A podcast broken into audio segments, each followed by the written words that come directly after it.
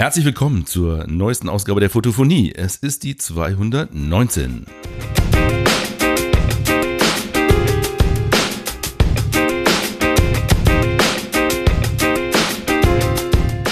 Herzlich willkommen zur Fotophonie, deinem informativen und unterhaltsamen Fotopodcast mit norddeutschem Charme.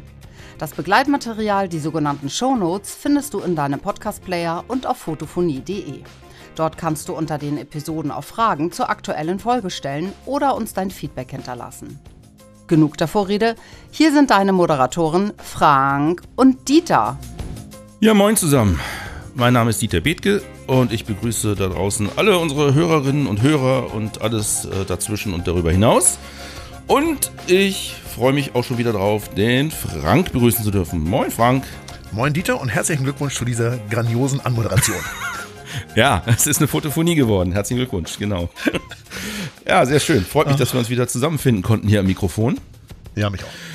Wir haben so ein bisschen was auf dem Zettel, aber wir haben in der Vorbereitung der Sendung festgestellt, so die Nachrichtenlage ist so ein bisschen dünn im Fotobereich gerade. Ja, wahrscheinlich sind die auch schon alle voll im Weihnachtsgeschäft gebunden. Und äh, wir haben ja im Vorgespräch auch schon so ein paar andere Dinge zum Thema Personal besprochen. Also wahrscheinlich haben die auch nicht mehr genügend Personal, um alles gleichzeitig machen zu können. Das heißt, die großen Neuigkeitsnachrichten und so weiter der Marketingabteilung sind raus. Und jetzt kümmern sich alle um das Weihnachtsgeschäft. So kommt es mir gerade vor. Ja, aber das Weihnachtsgeschäft müsste doch eigentlich auch schon durch sein. Also wir nehmen am Ich glaube, 8. Grund- Dezember auf. Ja, ich glaube grundsätzlich ja, ähm, mit so ein bisschen Aber. Ich glaube, wenn man so Umfragen macht, machen würde, wie viele der Deutschen die Weihnachtsgeschenke bereits komplett gekauft haben, dann ist das deutlich weniger als die Hälfte jetzt im Moment. Äh, Das kann schon sein. Da will ich gar nicht gegenreden. Allein wenn ich empirisch mal mich bei mir selber umgucke. Sehr gut, ja. Äh, aber trotz allem, äh, also das Weihnachtsgeschäft, das hast du ja dann als Anbieter, also der was verkaufen will, doch jetzt schon längst angeschoben und die Ware liegt jetzt im Regal und wird jetzt abverkauft. Aber das eigentliche Prozedere ist doch durch. Das findet doch viel früher im Jahr statt.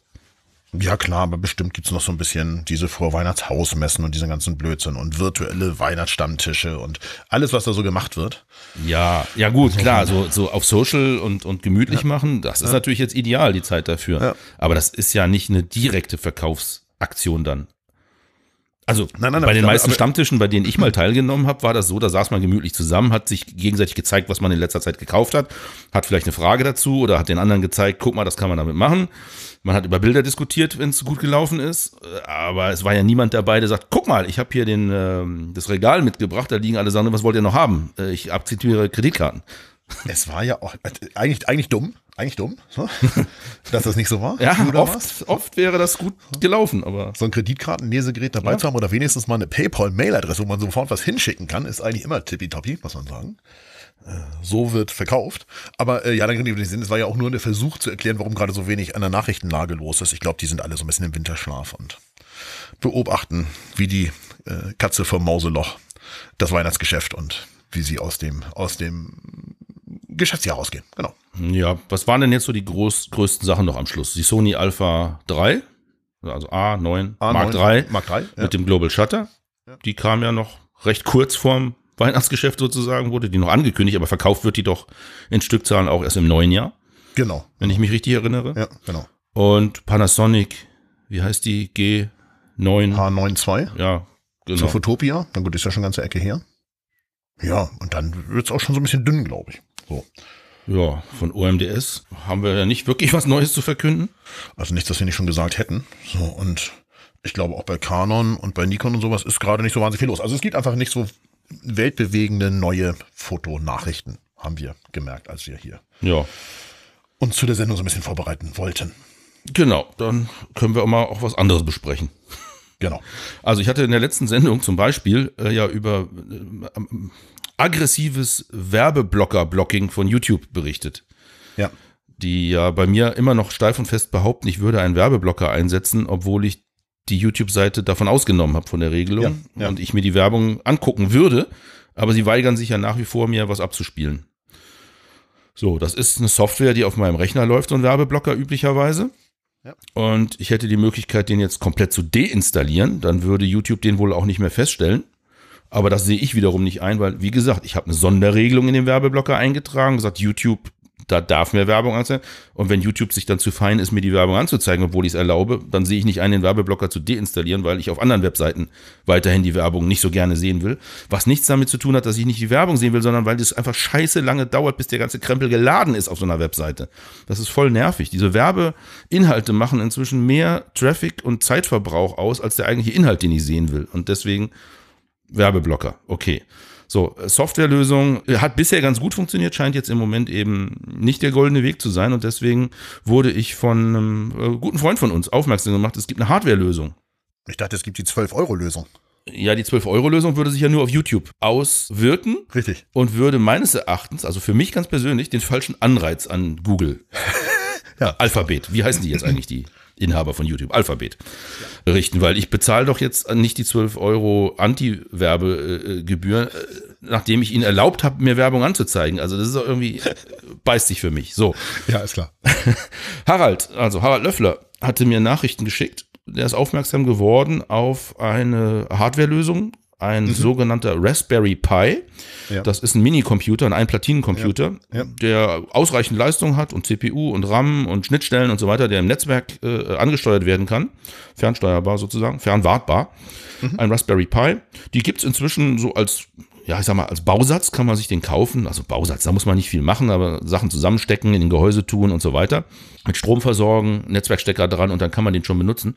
Die gehen bei 90 Euro los, diese mhm. fertig zusammengestellten Bausätze. Und dann hat man so einen, einen Platinencomputer im Netzwerk hängen. Und wenn der im Netzwerk hängt, dann kann der den Netzwerkverkehr natürlich mitlesen sozusagen. Klar. Und für diesen Raspberry Pi gibt es eine Software namens Pi-hole. Und Pi-hole äh, die analysiert halt, welche Anfragen dein Rechner, mit dem du eigentlich gerade arbeiten oder YouTube gucken willst, äh, welche Anfragen der an den sogenannten DNS-Server schickt. Also an ja. das Ding, was die Namensauflösung im Netzwerk macht, also auch im Internet. Weil wir wollen ja nicht alle uns merken, dass man YouTube unter der IP-Adresse 168.92.518 erreicht oder sowas, sondern wir wollen ja YouTube hinschreiben können und dann muss die YouTube-Seite aufgehen. Dafür ist das, schon schön. DNS verantwortlich. So. Mhm. Und die Werbeinhalte, die einem eingeblendet werden, die werden natürlich auch über einen Mechanismus geladen, wo Namen aufgelöst werden müssen, weil die Werbeinhalte liegen auf anderen Servern als auf dem YouTube-Server. YouTube will damit ja eigentlich Klar. gar nichts zu tun haben. Die wollen es nur einblenden und Geld verdienen. So, aber die Inhalte müssen von woanders gestreamt werden oder eingeblendet. Und auch auf Webseiten, die ganzen Bildchen und kleinen Animationen, die man sieht und Texte, die kommen immer von anderen Servern, nicht von dem, dessen Inhalt ihr eigentlich gerade anschauen wollt. So heise.de, bild.de, Peter Pixel und so. Die behalten die Werbung nicht selber vor. Und deswegen kann so eine Software wie Pi-hole unterscheiden, das hat so eine Art Sperrlisten oder Whitelisten und Blacklisten und was man alles anlegen kann, die aber von anderen Leuten gepflegt werden. Das muss man nicht selber machen, schönerweise. Diese Pi-hole-Software, die filtert dann eben deine Namensanfragen von deinem Rechner und sagt, ja, das lasse ich durch und leite es zu YouTube durch, damit du auch das Video siehst, was du sehen willst. Mhm. Und die ganzen anderen Anfragen, die noch im Zusammenhang damit stehen, wo die Werbejingles jetzt eingeblendet werden würden, die beantworte ich einfach nicht diese Nameserver-Anfrage. Ja, du, du ersetzt im Prinzip mit dem Pi-Hole deinen dein Nameserver, der normalerweise in deinem äh, Internetrouter steckt. Bei den meisten Leuten dürfte das eine Fritzbox sein. Ja. Den ersetzt du durch diesen Raspberry Pi Computer, diesen kleinen Mini-Einplatinenrechner mit Pi-Hole drauf und der filtert eben Sachen raus, die Werbung enthalten würden. Und somit werden die gar nicht erst abgerufen aus dem Netz. Mit anderen Worten, Datentransfer wird gespart. Das wird gar nicht erst in dein Netzwerk runtergeladen und damit auch nicht auf deinen Rechner. Das heißt, du kriegst die Inhalte, die du sehen willst und die, die du nicht sehen willst, die werden gar nicht erst angefragt. Mhm. So, das macht eigentlich auch eine Werbeblocker-Software auf deinem Rechner. Theoretisch macht sie was ähnliches, aber dieses Pi-Hole ersetzt eben einen DNS-Server bei dir zu Hause. Als Man in the Middle könnte man auch sagen, so ein bisschen. Klingt komisch, ist aber in dem Fall hilfreich. Ja, ich habe selber noch nicht aktiviert. Ich habe es auch noch nicht gekauft, diesen äh, Bausatz. Ich bin gespannt, was Harald berichtet. Der scheint da wirklich was machen zu wollen in der Richtung. Ja, äh, ich glaube, man muss dazu sagen, man muss bestimmt an der Fritzbox noch irgendwas rumkonfigurieren und sowas, tippe ich mal, oder? Du musst in der Fritzbox musst du natürlich sagen, dass die Fritzbox jetzt nicht mehr den Nameserver deines Internetproviders ja. fragen soll nach der ja. Namensauflösung, sondern deinen Pi-Hole, den okay. du bei dir hm. im Netz selber betreibst. Hm. So, und in dem Pi-Hole stellst du halt ein, dass der die Fragen beantworten soll, die Namensauflösungsanfragen. Und die, die er nicht weiß, da trägst du ein, dass er dann eben wieder einen externen Nameserver befragen soll, wenn er meint, das macht Sinn. Und der Pi-Hole entscheidet dann eben, ja, nee, für Werbeanfragen macht das keinen Sinn, da frage ich gar nicht erst nach. Mhm, so, aber für Bild.de, heise.de, peterpixel.de, ja, dafür frage ich mal nach. So, da gucke ich mal, wie die IP-Adresse ist und verrate sie dann deinem Netzwerkgerät, das da zugreifen will, darauf. So, das ist eben so eine, ja, ich, ich nenne es eine Hardware-Lösung. Letztendlich ist es auch eine Software, die darauf läuft, aber auf einer dedizierten Hardware, die eigentlich quasi nichts anderes in deinem Netzwerk dann macht, außer deinen Netzwerk-Traffic zu filtern und dafür zu sorgen, dass du nicht von Werbung belästigt wirst. Und das kann wohl ein Betreiber einer Webseite nicht so einfach entdecken, Okay. dass du das machst. Gäbe es wahrscheinlich auch Lösungen für, aber die sind wohl aufwendig, sodass der Werbetreibende dann sagt, ach komm, dann ist das halt so. Ja, wenn jetzt dank unserer Reichweite natürlich jeder Deutsche dieses Ding einbaut, Dann, dann wird YouTube sicherlich eine Ausnahmeregelung finden. könnte es sein, dass das relevant genug wird, ja. Ja. ja. Also insofern muss man sich überlegen, ob man 12 Euro bei YouTube pro Monat einwerfen will, wenn das das Hauptproblem ist. Ja. Oder ob man einmal in die Tasche greift und 90 Euro ausgibt und sämtliche Werbung im Internet äh, quasi nicht mehr präsentiert bekommt, egal auf welche Webseite man geht. Ja. Ist eine Option. Ja, ja, auf jeden Fall. Wollte ich nur noch mal kurz erwähnen, weil äh, ich fand das äh, cool, dass Harald offensichtlich unsere Photophonie gehört hat und auf mir diesen Hinweis gegeben hat. Ja, und offensichtlich sich auch mit dem Thema schon beschäftigt war. Ja, ja, wen nervt das nicht? Ich meine, selbst wenn du nicht YouTube gerne guckst und von der YouTube-Werbung nervt bist, also wie gesagt, die, die, die Werbeeinblendungen im Rest des Internets, die werden ja auch nicht weniger. Ich habe heute, stimmt, ja. ich habe heute auf eine Webseite geguckt zur Vorbereitung der Sendung, weil ich mal ganz Ja. kurz schnell einen Artikel anlesen wollte Ja. und sehen, ob der interessant ist. Da habe ich im oberen Drittel des Bildschirms ein Banner gehabt, quer über die ganze, über den Inhalt, über alles drüber, sogar über den Eingabeschlitz, wo eigentlich die Webseite mich bewegen will, den Newsletter zu abonnieren. Da drüber war die Werbeeinblendung eines Werbekunden gelegt. Und normalerweise hast du dasselbe nochmal im unteren Drittel des Bildschirms. Da waren auf der Webseite aber jetzt schon zwei Banner übereinander gestapelt. Sehr gut. Das heißt, der, der eigentliche Sichtschlitz, den ich auf den Artikel hatte, war vielleicht ein Fünftel der Bildschirmhöhe. Na, guck mal. Und der Rest war zugekleistert mit Werbebannern. So, das muss doch auch dem Betreiber der Webseite auffallen, dass das. Also die Leute kommen wegen seinem Content und er verdient ein bisschen Geld am Rande mit Ein- Werbeeinblendung. Das ist ja okay. Aber wenn die Werbeeinblendungen seinen Content komplett überlagern, sodass ich als Besucher quasi nichts mehr davon sehe, was er geschrieben oder was er fotografiert hat oder was auch immer er mir da zeigen will, also das macht doch langsam wirklich keinen Sinn mehr. Ja. So ist es.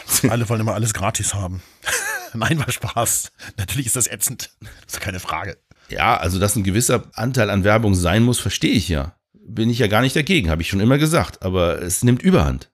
Und jetzt ist der Zeitpunkt gekommen, da fängt es an, mich so zu stören, dass ich mich wehren will dagegen. Ja, pass auf. Oder ich Maßnahmen ganz ergreifen. Kurz, ich bin ganz kurz davor, und du weißt, was ich letzte oder vorletzte Sendung hier gesagt habe, ich bin ganz kurz davor, Instagram zu bezahlen. Mhm. Ganz kurz davor. Weil ich habe das Gefühl, wenn ich das nicht tue, dann habe ich höhere Ausgaben, und zwar deutlich höhere, durch die Werbeanzeigen, die mir da eingespielt werden, von dem ganzen Kram, den ich dann kaufe. Okay, du bist ja auch noch so, ah, du kaufst auch noch, okay. Genau, ich bin ja auch noch bin ja so ein kleines Bestellopfer. Ich kaufe dann ja auch ein paar Sachen, die da so angezeigt werden, ich sage, Ja. oh, das wäre geil. Guck mal, oh. Ja, da habe ich ja gar nicht gedacht, dass ich das auch gebrauchen könnte. So. Guck Und dann an. denke ich, sind die 12 Euro oder was, was da Meter verlangt, wirklich gut angelegte Kohle. Ja, aber mit so einem Pi-Hole Ja. würdest du auch diese Werbeanzeigen nicht mehr sehen in Insta. Aber auf meinem Handy? Ja, solange du mit deinen Devices in deinem. Heimnetzwerk Ja, bist, ja, würdest du diesen ganzen Kram nicht mehr. Das Schöne ist, das funktioniert auch für Fernseher. Viele Fernseher heutzutage haben ja auch äh, Smart Apps eingebaut Klar. und wie sie alle Ja, heißen. Das heißt, du hast YouTube auf dem Fernseher laufen. Ja, ja. Du hast Apple TV auf dem Fernseher laufen und was weiß ich nicht alles, was es alles gibt, tolles. Auch die ganzen äh, Privat-Streaming-Dienste und so weiter. Und auf einem Fernseher kannst du ja nicht mal eine eigene Software installieren, die irgendwie Adblocking Nee. macht. Ja, und so gibt's ja viele Geräte, die man so im Haushalt hat, Ja. wo man nicht eingreifen kann per Software-Update oder so. Da müsste der Hersteller machen und die werden den Teufel Ja, klar, tun. klar. So, äh, und auch diese ganzen Geräte werden einfach nicht mehr mit unnötigen Inhalten belästigt. Wenn du einmal diesen Werbeblocker im Netzwerk installierst Ja, und nicht, nicht jeden Anbieter dafür bezahlst, dass er dir keine Werbung präsentiert, weil dann, das gilt ja immer nur für den, den einen Anbieter. Das stimmt, ja. Nun ja, Was haben wir noch Schönes? ja, naja, schönes. Hm, Ich habe es mal Hausmitteilung genannt. Okay. Äh, es gab einen kleinen technischen Fuck-up äh, äh, bei uns, den ich verursacht habe. Da hat sich der Siegfried in den Kommentaren zur Episode 218 gemeldet und hat gesagt, das ist ganz komisch. Er ist jemand, der immer die MP3-Dateien runterlädt. Also sich nicht auf das automatische Downloaden eines Mhm. ja, ja. Podcatchers verlässt und das auch, uns auch nicht bei Spotify hört und sonst irgendwas. Wobei auch auf Spotify muss es eigentlich äh, komisch gewesen sein, so im Nachhinein betrachtet. Er hat gesagt, er will die aus, aus die Episode 218, will er runterladen und komischerweise hört er dann immer die 217. Die kennt er aber schon. Äh, wo ich so, huch, wie kann das denn sein? Ich wollte ihm erst schreiben, so, ja, leer mal deinen Cache vom Browser oder und so weiter, ne, was man so alles so im ersten Moment denkt, woran das Ja, auf das. Wichtigste, man kann auch die 217 nicht oft genug hören. Das ist richtig, natürlich. Aber bevor ich dann eine erboste Entgegnung geschrieben habe und äh, eine Hörerbeschimpfung gestartet habe, habe ich dann doch lieber mal hinter den Kulissen nachgeguckt, woran es liegen könnte, vielleicht auf unserer Seite. Ich habe ja geglaubt, nein, nein, bei uns ist alles in Ordnung, aber mm, nee, es war leider bei uns nichts in Ordnung, nicht an der Stelle. Und zwar ist es ja so, dass unsere Audiodateien, die wir als Podcast zur Verfügung stellen, die liegen auf einem Webserver und haben Dateinamen. Und die sind bei uns ziemlich einfach, die Dateinamen. Die Dinge heißen Aha. nämlich äh, Photophonie, Unterstrich, Unterstrich, Episodennummer. Und dann Okay, Punkt ja. MP3, Punkt MP4, Punkt Ja, OGG und so weiter. Ja, ja. Ganz normales Vorgehen. So. Wie entstehen die Dateinamen? Ich benutze ja eine Software, die nachdem ich den Audioschnitt gemacht habe, nochmal alles veredelt, schön macht, mit Metadaten versieht und so weiter. Die heißt Auphonic.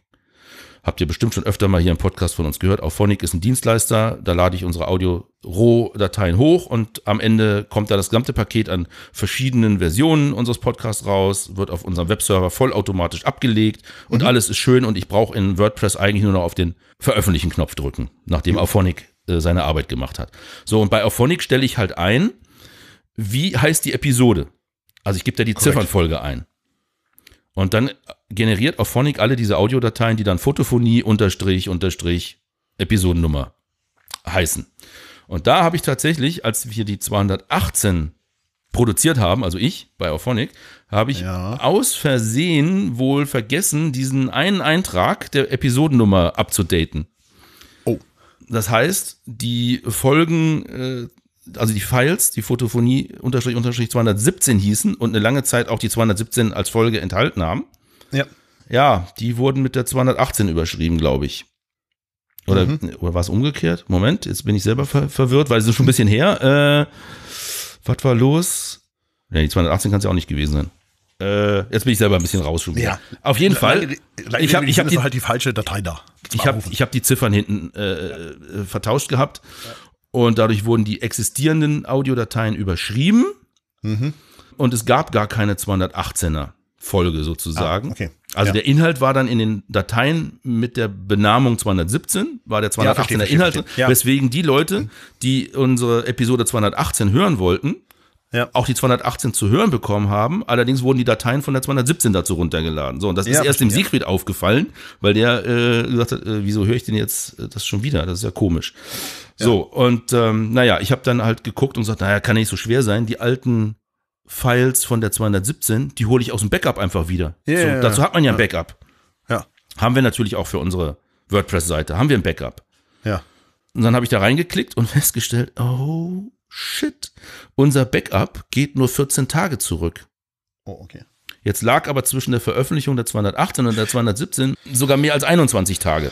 Ja. Das heißt also, in unserem direkten Datenbank-Backup und äh, Medieninhalte-Backup von unserer äh, Photophonie-Webseite, da konnte ich nichts mehr wiederherstellen. Also, die 217 war quasi überschrieben und weg. Und dann habe ich gesagt, Moment, ich habe das ja über Auphonic produziert. Auphonic behält so Produktionen ja auch eine Zeit lang in ihrem Produktionsspeicher. Dann gehe ich jetzt auf Auphonic Klar. und lasse die Medienfiles der 217 einfach nochmal rendern. Ja. So, und dann muss ich die, die eigentlich die 218 enthalten, ja, die muss ich ja nur umbenennen.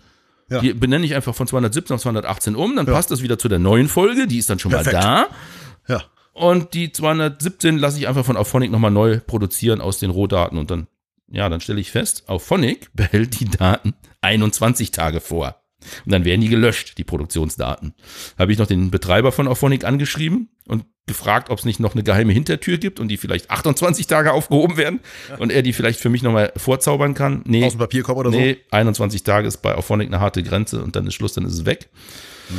Äh, ja, habe ich in den sauren Apfel gebissen und habe halt alle unsere Audio-Rohdateien nochmal neu zu Auphonic hochgeladen, nochmal die gesamte Produktion für die 217 dort angelegt mit allen Metadaten und allen Kapitelmarken und pipapo und habe die 217 neu produzieren lassen.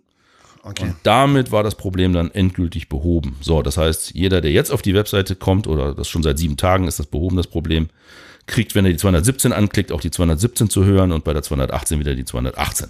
Aber die, die am ersten Tag die 218 abrufen über den Podcatcher, die hatten das Problem nicht?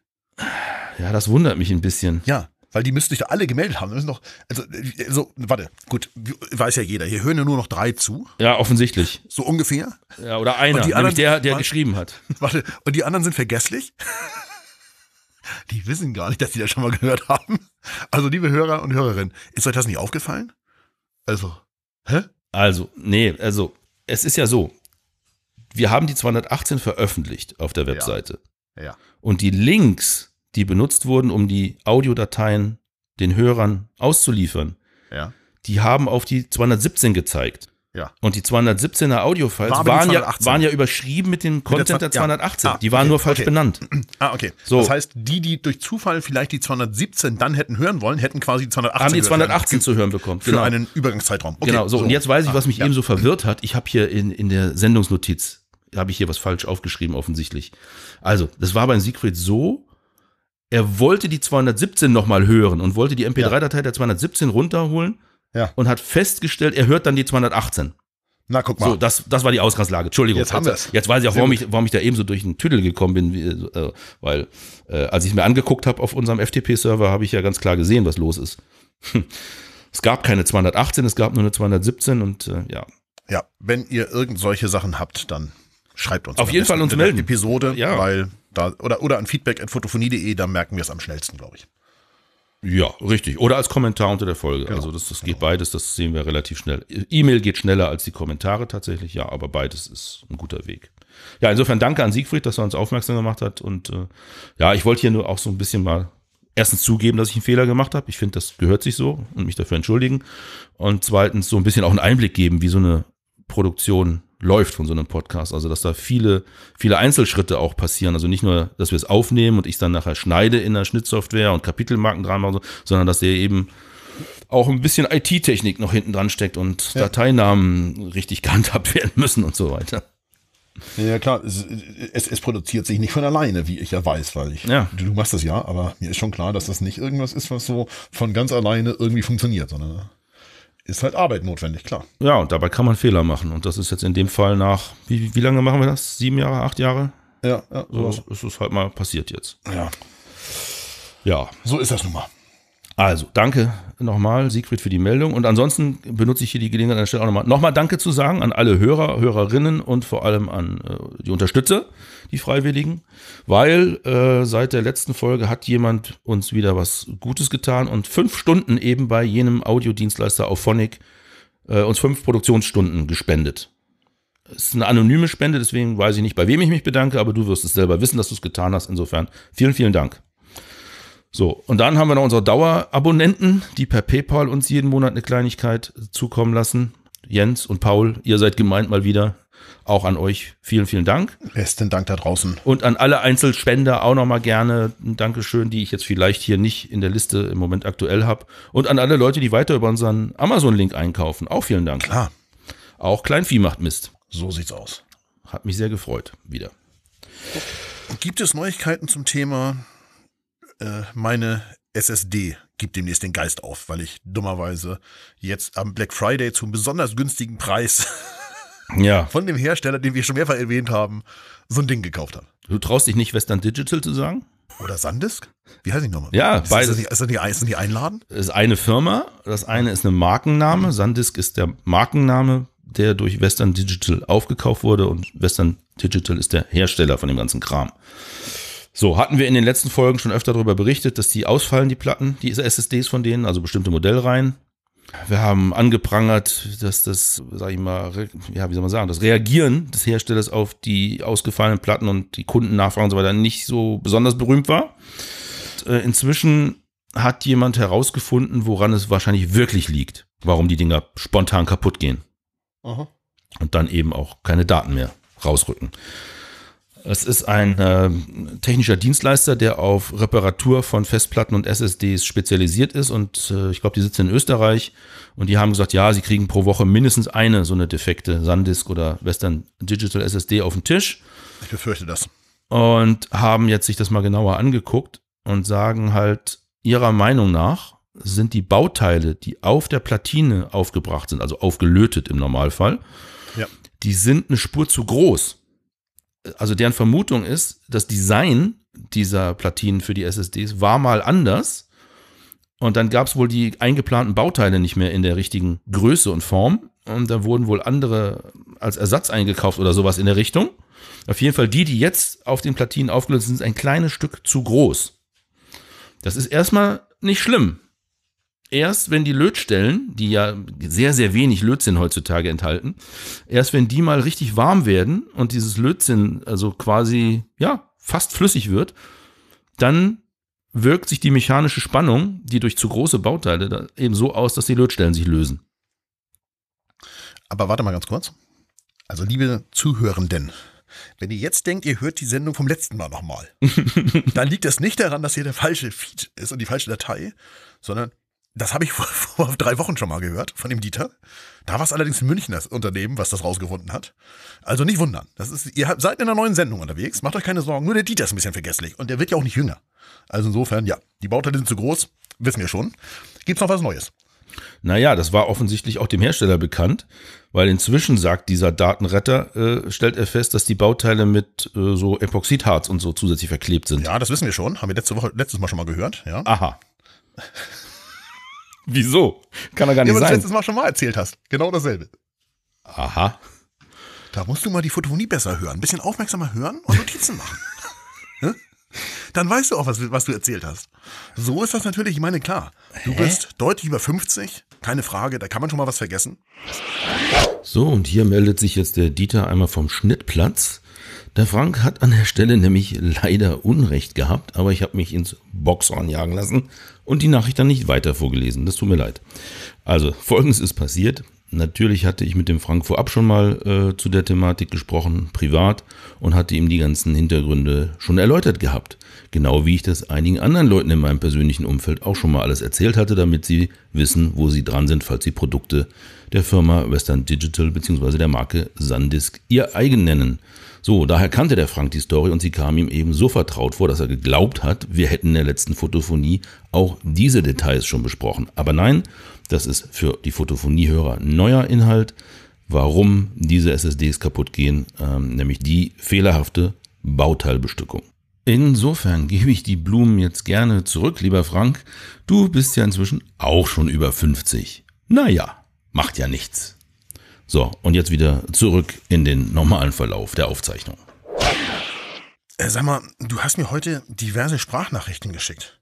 Was sollte das? Also, ich meine, welche mit Inhalt höre ich immer gerne. Aber welche ohne einen wirklich signifikanten Inhalt? Ich mache hier nur mal einen Sprachnachrichtentest. Sag mal, kannst du nicht an jemand anders schicken? Hm, hätte ich vielleicht gekonnt, aber du bombardierst mich ja auch immer mit Sprachnachrichten, die ich eigentlich nicht hören will. Ja. Aber gut, deine haben ein bisschen Inhalt meistens, aber auch Auch nicht immer, nur auf, nur auf den letzten fünf Sekunden und, vorher muss ich mir zwei Minuten Gesabbel anhören. So sieht's aus. So, was So, ist los mit ganz den normaler Sprachnachrichten bei- bei- Sprachnachrichtentag. Apple?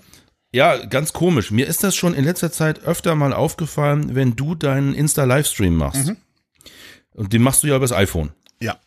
Dass der Ton äh, im Laufe der Jahre schlechter geworden ist und in letzter Zeit immer so ein Störgeräusch auch unten drunter so, ein, so eine Art Rattern, würde ich das nennen, so ein knack, knack, knack, knack, knack, knack, knack, knack, knack, knack, knack. Klingt so ein bisschen wie ein Autofokusmotor, der dauernd irgendwie sich bewegt. Ja. Jetzt weiß ich nicht, ob die Objektive vom iPhone, ob die überhaupt einen mechanischen Autofokus haben, der irgendwie sich vor und zurück bewegt und dabei Geräusche macht. Aber so ähnlich klingt's. Ja, ich kenne das von Video, Videocamcordern aus den 80ern. Ja. Kenne ich dieses Geräusch. So, das habe ich öfter bei dir gehört, in den, Ja. in den Insta-Lives. Ich habe das ja immer nicht verstanden, wenn Menschen kommentieren und sagen, ach, es knackst und so weiter. Ja. Ich habe mir natürlich ein paar da in der Aufzeichnung da mal reingeguckt, einfach um zu verstehen, was ist das Problem eigentlich. Und in der Tat, der Ton könnte viel, viel besser sein. Und ich glaube Richtig. auch, dass das iPhone und auch Instagram das können. Also den Ton besser absolut. machen als das, was ich da höre. Definitiv können sie das. Wie gesagt, es ist im Laufe der Jahre irgendwie schlechter geworden, habe ich den Eindruck. Weil früher war das nicht so. Also ich habe ein iPhone 13 Pro und du bist bei 15, glaube ich schon, oder? Nee, Ich habe einen 13 Pro Max. Ah, okay, dann haben wir das quasi fast Quasi- das gl- fast Ich das glaub, vom identische. Mikrofon wahrscheinlich dasselbe. Genau. Ich glaube auch. So, okay. Was mir nämlich noch aufgefallen war, ich hatte letztens eine Sprachnachricht mit jemand anders ausgetauscht und mir die selber nochmal angehört, weil ich nochmal nachhören wollte, was ich jetzt genau an der Stelle gesagt hatte. Und habe da auch reingehört und gesagt, wie klingt die denn? Die ist ja unterirdisch. Also meine Stimme war schlecht zu verstehen. Sehr viel Griffgeräusche von meiner Hand, weil man hält das iPhone ja, Ja, in der Hand. ja. Und auch wenn man meint, man hält das Telefon ganz ruhig in der Hand. Trotzdem bewegt man mal den kleinen Finger oder greift ein bisschen um. Also großes Gerumpel durch die Hand- und Fingergeräusche. Ja. Meine Stimme sehr leise und sehr laut dieses Knack, Knack, Knack, Knack, Knack Geräusch bei mir plötzlich auch. Wo ich dachte, Alter, was ist denn das? Das kenne ich doch nur vom Frank. Wieso ist das denn bei mir jetzt schön. auch? Das ist ja jetzt blöd. Und da fing ich an, hellhörig zu werden und äh, habe selber ein bisschen rumexperimentiert und habe herausgefunden, intuitiv spreche ich eigentlich, wenn ich eine Sprachnachricht über den Nachrichtendienst von Apple iPhone, also iMessages hieß das früher, wenn ich darüber eine Nachricht verschicke, spreche ich intuitiv eigentlich mehr so auf die Unterseite vom Telefon, weil da unten muss ja das Mikrofon sitzen. Deswegen hält man es ja so rum auch ans, an den Kopf beim Telefonieren und nicht andersrum. Genau. Und wenn ich aber da gezielt in diese Richtung spreche, Ja. dann wird der Ton leiser, also meine Stimme wird leiser, das, die, die, die Lautstärke äh, schwankt und man hört dieses Störgeräusch lauter.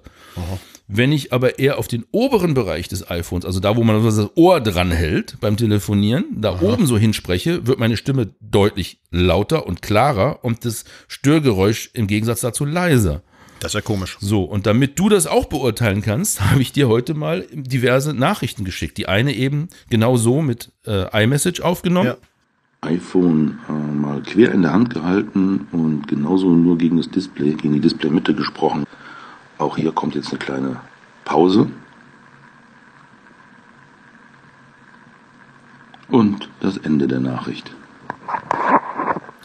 Und dann habe ich gesagt, okay, ist denn das Telefon kaputt? Ist das Mikrofon irgendwie gestört? Ist da irgendwas? Nee, ich glaube, es liegt an der iMessage-Software, weil wenn ich eine Nachricht in einer anderen App auf dem iPhone aufnehme, also selbe Hardware, andere Software. Ja. Es gibt ja von Apple, gibt es Sprachmemo, heißt es auf Deutsch. Korrekt. Dann habe ich da einfach mal reingesprochen und dir die Nachricht auch geschickt.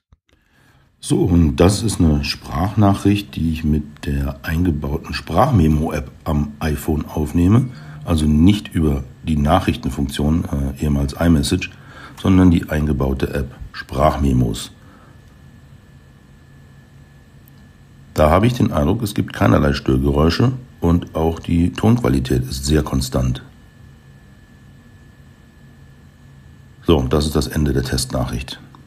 Und die, Ja. finde ich, klingt brillant. So wie das früher auch bei den ganz normalen Sprachnachrichten war. Es scheint also verschiedene Wege zu geben, die eine Software auf einem iPhone benutzen kann, um Ton aufzunehmen aus Mikrofonen. Ein iPhone, das wissen wir, hat mehrere Mikrofone. So. Und offensichtlich benutzt die Sprachmemo-App, sage ich mal, die richtigen Mikrofone, die guten. Und seit neuestem die äh, iMessages-App, die Nachrichten-App, nicht mehr. Und offensichtlich auch der Insta-Client scheint sich äh, eher eines ungewöhnlichen Mikrofons zu bedienen, was eben von dieser Störtonproblematik mit betroffen zu sein scheint. Ja, komisch, ne?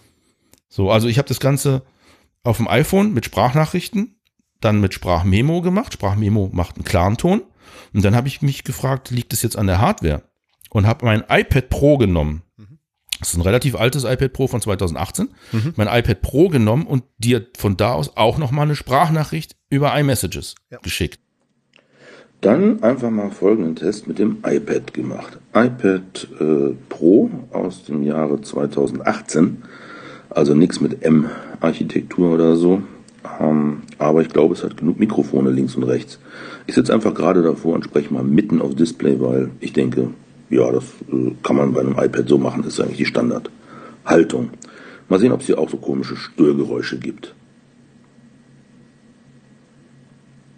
So, und jetzt rede ich ein bisschen weiter, damit die Nachricht auch ein Ende hat.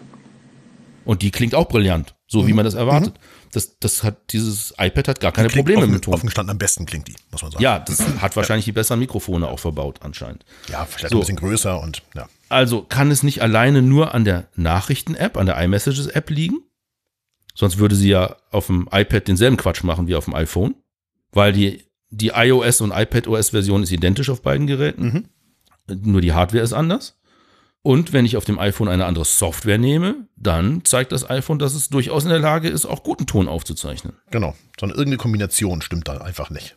Also ganz komische Kombination. Deswegen hast du von mir diese drei Sprachnachrichten heute bekommen, damit du das auch mal anhören kannst, weil es ist ja vielleicht für dich als jemand, der auf Insta eben Live-Video-Content verbreitet, auch mal ganz interessant zu hören, wie deine äh, Zuhörer und Zuschauer äh, den Ton von dir entgegennehmen und woran das liegen könnte. Ja, ja, aber ich habe natürlich keinen Einfluss bei Instagram. Das ist das Hauptproblem, weil ich spreche ja schon nicht unten in das Telefon rein, weil ich sitze ja direkt Ja. davor, also plan davor. Und das ist ja auch ein Stückchen weg, sonst könnte man mich ja gar nicht sehen. Also ich spreche ja aus einem guten Meter Entfernung in das Ding rein, würde ich sagen. Oder zumindest Ja. mal einen Meter.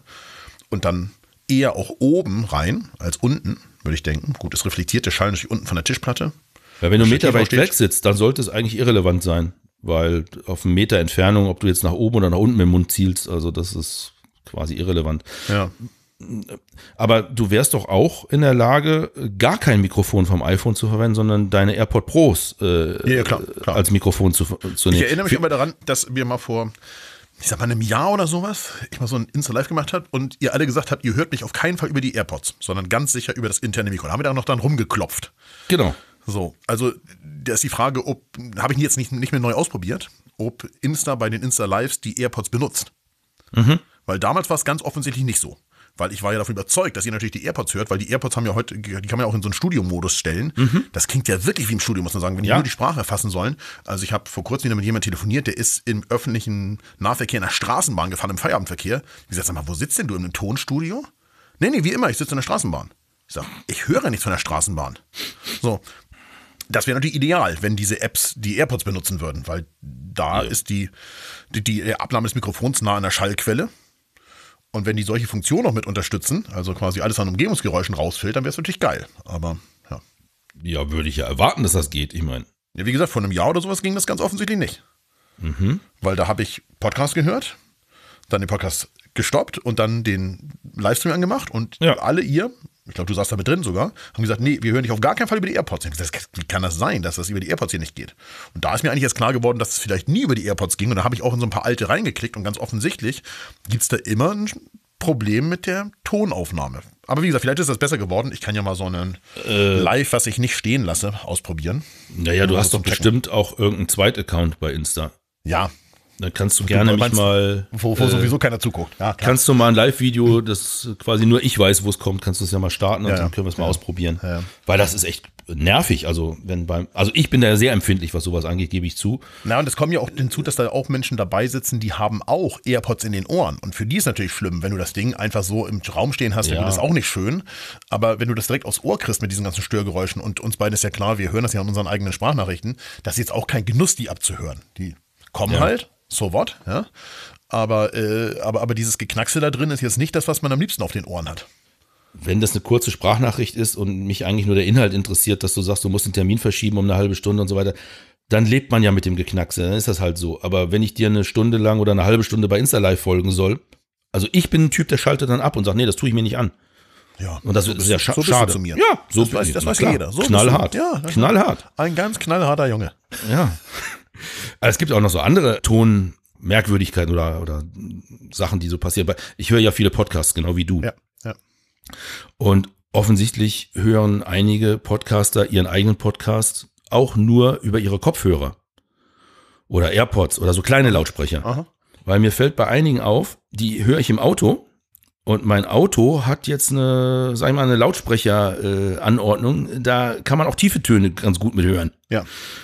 Und da rumpeln diese Podcasts, also allein die Sprache, durch das Poppen des Mikrofons oder weil die Leute eine sehr tiefe Stimme haben oder Ja. was auch immer. Ja. Ich höre bei dem Autofahren, höre ich eben auch tiefe Töne sehr gut Ja. plötzlich.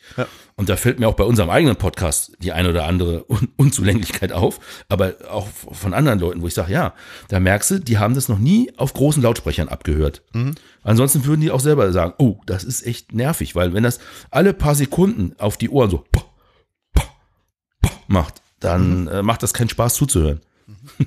So, Entschuldigung für das äh, Vorführen. Bei allen, die auf großen Lautsprechern hören. Grüße gehen raus. Ja, Na klar. naja, Ton, wie immer äh, ein Problem. So, jetzt haben wir trotzdem noch drei, ich sag mal, sowas ähnliches wie Meldungen für euch äh, äh, Ja. rausgesucht. Und äh, ich sag mal, so von der einen, die der Dieter hier mitgebracht hat, habe ich nichts gesehen. Du glücklicher. Und dann hat er gesagt, das ist gut, da können wir darüber sprechen. Und mich interessiert brennend, worum geht's da? Also was, was, was ist da los? Frank, das kann nicht sein, dass du nichts davon gehört hast. Ist, also du, du weißt immer von allem alles. Ich wundere mich immer, Aber- wie, aber- wie du das schaffst, aber aber davon warte. willst du nichts gehört haben. Nee, warte, muss man, ich, ich, ich sag mal was Verrücktes. Äh, ist tatsächlich so. Also ich höre quasi keinen Fotopodcast mehr. Oh, Also wirklich habe ich keinen einzigen. Gibt keinen mehr, den ich da höre. Da gibt's noch zwei. interessiert dich Fotografie nicht mehr? Da gibt's noch zwei, die in die meinen Catcher reinlaufen, aber die sind so weit hinten, dass ich da gar nicht hinkomme in, im Normalfall. Ja. Ähm, und, äh, und ich habe auch im Prinzip sehe auch keine YouTube-Fotovideos mehr, kaum. Also ein bisschen was Internationales, aber ansonsten kaum. Haben wir, glaube ich, letztes Mal schon drüber gesprochen. Und insofern, ich habe da wirklich nichts von gehört und nichts von Ja, gesehen. gut. Aber es geht um irgendein Brautfoto, habe ich mir Ja, vorhin das von dir kommt- sagen lassen. Kommt also davon, wenn man nur noch Seven vs. Wild guckt, dann kriegt man nichts Ja, anderes mehr mit. Genau, okay, und verstehe. Survival Squad und äh, wie man über die Alpen mit einem Fahrrad fährt und sowas. ja, genau, dann kriegst du diese anderen Sachen. Und weißt ja, wie man vegane Frikadellen macht und so. Das kannst Ach du so. all, all dieses Zeug plötzlich reingespielt und das andere, da sieht man ja dann nicht mehr. Das ist ja das Schöne an Algorithmen eigentlich. Das ist, das ist wahr. Das ist das Schlechte an Algorithmen, wenn man sich mal verklickt hat in so eine Drecksecke. Aber, aber sonst ist es eigentlich ganz schön am Algorithmus. Ja. So, Gut, also, also- es geht um irgendeinen Foto von einer Braut, glaube ich. Ja, es geht, es geht um das zurzeit meist diskutierte Brautfoto überhaupt. Also jeder hat darüber, glaube ich, inzwischen berichtet, gesprochen, gemacht und seine Meinung geäußert. Was gibt es an einem Äh, Brautfoto in- zu inklusive einem YouTuber, der normalerweise auch mit dem Thema Foto nicht so richtig viel zu tun hat, sondern Reviews von neuer Hardware meistens macht. Sehr guter YouTuber, sehr gute Reviews. Aber dass der sich zu dem Thema, äh, wie ist dieses Foto entstanden, geäußert, hat mich ein bisschen gewundert. Naja, egal. Ja, äh, das meist diskutierte Brautfoto, äh, gut, für dich, der du es noch nicht mitgekriegt hast, ist damals auf äh, Peter Pixel, äh, glaube ich, erschienen, der Ja. Originalartikel. Ja. Ist jetzt schon ein paar Wochen her. Man sieht eine Braut von hinten fotografiert, also auf ihren Ja. Rücken. Ja. Und sie steht vor zwei Spiegeln. Ja. Ich sehe das vor mir. um in den. Spiegeln Ja. natürlich ihre Ansicht von vorne sieht. ja. Ja, und wenn du dir das Foto jetzt mal genau anguckst, vor allem die Spiegelbilder, dann stellst du fest, dass die Frau in dem Foto ja dreimal zu sehen ist. Ja. Und an jeder Stelle, wo sie im Bild ist, Hat sie unterschiedliche hat sie eine Armhaltung. andere Pose. Genau, die Armhaltung ist hauptsächlich verändert. Ja. Das geht mit einem Foto ja eigentlich nicht. So, und bevor ich jetzt lange weiter aushole, wenn du so ein Foto siehst, was fällt dir als erstes ein als Fotograf? Wie könnte das passiert sein? Mm, Es könnte sein, dass jemand das einfach gefotoshoppt hat. Hat drei Ebenen übereinander gelegt, das Foto drei miteinander gemacht und die Spiegelbilder durch, durchmaskiert. Genau. Worauf muss man dabei achten, wenn man diesen Fototrick machen will? Was ist das Wichtigste, damit es funktioniert? Die Kamera muss auf dem Stativ gestanden haben, also selber Exakt. Bildwinkel. Selber Standort, Genau. selber, selber Winkel. Das war das erste, als ich da drauf geguckt, weil ich in meinen Podcatchern, äh, Quatsch, Podcatchern, äh, in meinen äh, Newsfeeds gesehen habe, als das Thema aufpoppte und immer populär wurde. Ich gesagt, was ist Ja. denn los? Warum, was diskutieren Leute über das Bild? Hab mir auch einfach erstmal nur das Bild angeguckt und gesagt, ja, okay, da hat jemand Kamera auf Stativ gestellt, dreimal ausgelöst, zwischen den Auslösungen hat die Dame ihre Pose geändert, dann hast du drei Ebenen in Photoshop, maskierst die Ebenen jeweils entsprechend aus und zack, hast du das Foto. Tja, Ich kann mir der- noch was vorstellen. ja, Das ist das Wahrscheinlichste. Ja, Also ich habe nur das Foto hier im Browser offen. Also und, und habe ich jetzt mal hier in groß gemacht, nur das Foto auf schwarzer Fläche geöffnet.